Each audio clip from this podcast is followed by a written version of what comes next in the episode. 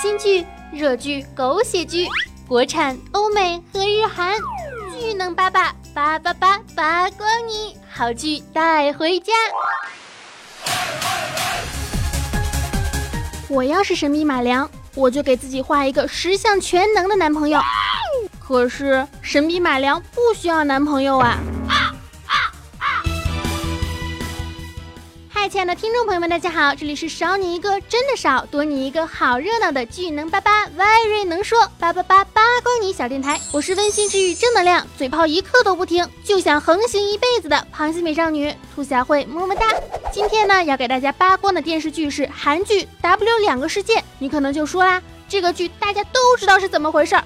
不用听你在这瞎叭叭？呵呵，我今天要给你们说的绝对是这个剧的隐藏剧情，脑洞大开，全力出击，看得开心，听得爽快。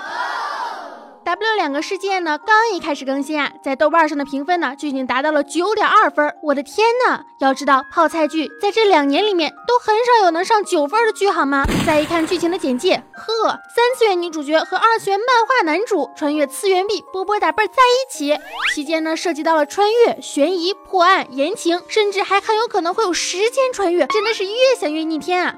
当然了，作为一个资深迷妹呢，首先吸引我的肯定是逆天的颜值啦。男女主人公应该就不用我多说了吧？李钟硕、韩孝周，不管是哪一个拉出去都能够撑起一部剧的颜值。更何况这不走寻常路的剧情啦，第二集就开亲，第三集又亲，没演几集就直接奔着结婚领证买钻戒了。哎呦我的天呐，吓死我了！说好了虐恋呢，都在结婚之后了。甜的烦，你没事就发糖啊！好了好了好了，首先呢要说一下为什么要叫 W 两个世界呢？W 就是指 Who and Why 的意思，两个世界。那就是二次元和三次元啦。漫画家笔下的漫画世界变成了一个真的世界，只不过是次元不一样而已。漫画的人物渐渐有了自己清楚的意识，不受漫画家的掌控。漫画家就开始害怕呀，想要杀掉主人公，结果发现自己的女儿三番五次的被召唤到了漫画的世界里面上演美女救英雄啊！既然主人公怎么杀都杀不死，那就算了呗。但是还有一个黑衣人也有了自己的意识，要杀掉主人公，还通过了画板来控制了漫画家。哇哦，听起来觉得很可怕呢。幸好我不会画画。可是问题就来了，这个故事难道真的是讲的是两个世界的故？故事吗？且不说漫画和现实来来回回的双向穿越吧，就说说黑衣人能够来到现实的世界里面杀掉现实世界里的人，这就是已经是反社会了吧？所以有人就说了，会不会其实是三个世界？女主的世界和男主的世界一样都是漫画，还有另外一个世界的人把这两本的漫画画在了一起，所以他们才能够相互穿越，真的是细思极恐啊！感觉每一个小细节呢都是一个大变量。看这个剧，大家关心的无非就是男女主能不能超越次元的限制在一起呢？幕后的大 boss 究竟是谁呢？W 到底能不能 happy ending 呢？在这里啊，兔小慧要跟大家说了，男女主角在一起那是肯定的，但是至于怎么在一起，和哪个世界的男女主在一起，又是另外一回事了。为什么这么说呢？是因为很有可能同时存在两个无言珠，两个江哲啊。既然不同的次元都能够存在，那么不同次元里面相同的人物也是可以存在的呀。就比如说，在女主的世界里，其实也有一个江哲；在男主的世界里，还有一个无言珠，然后四目相对，两情相悦。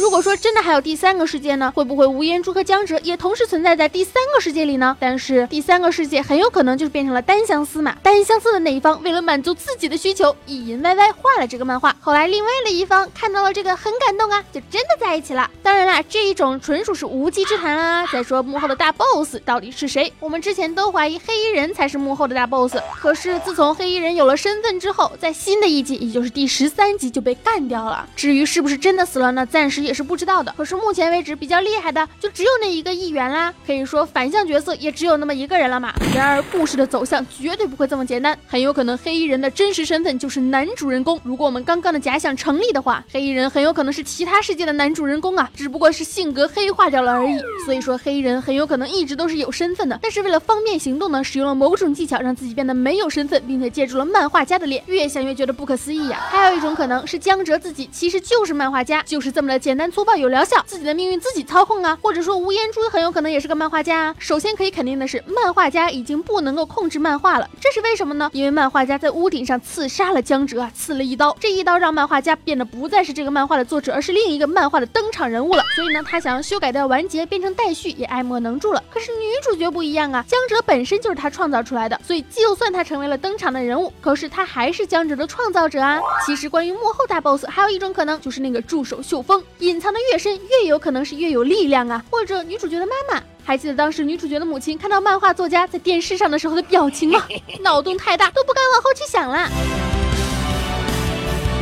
至至于前面说的时间穿越的点呢，在第六集里面，男主角江哲穿越到现实世界里，对女主角的父亲吴成武开枪之后，走到了汉江大桥跳江自杀。数个月之后，警方捞到了一具尸体，女主角认尸的时候信誓旦旦的说。这个戴了戒指的尸体并非是江哲，因为江哲没有戒指。但是说完了这句话没多久，两个人就结婚了，自然而然就有戒指了。难道说这就是时空穿越者的前兆吗？那具尸体其实是结了婚、有了戒指之后的江哲，这野心也忒大了吧！编剧，你老实说，你是不是时间简史看多了？关于能不能 happy ending 呢？这可是一个大问题。怎么结局？以我这个水平是真的想不出来了，想不出来什么花活。但是编剧的脑洞这么大，有好担心他圆不回来呀。这部剧要是烂尾了，我就对灯发誓，再也不看泡菜剧了。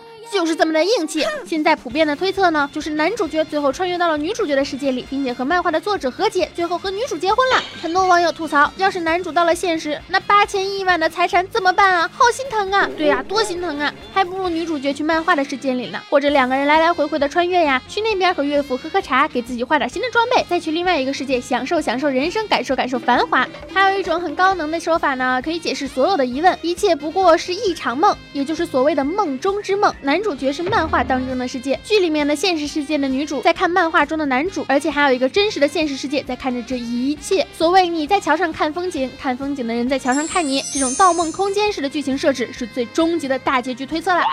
要是你对这种结局也不满意，那我还有另外一种结局，那就是画板成精，人工智能统治了世界。毕竟在这个里面，画板的作用大家都有目共睹啊。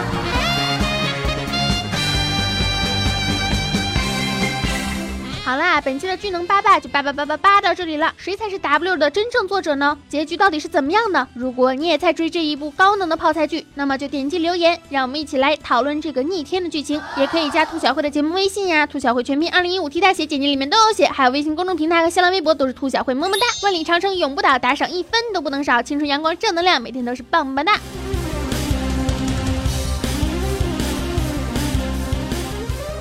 兔小慧。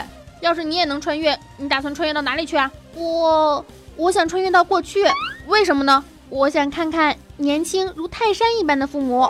我还想穿越到未来，为什么呢？我想看看谁是我老公，我要去打死他。好啦，爱大家，么么哒。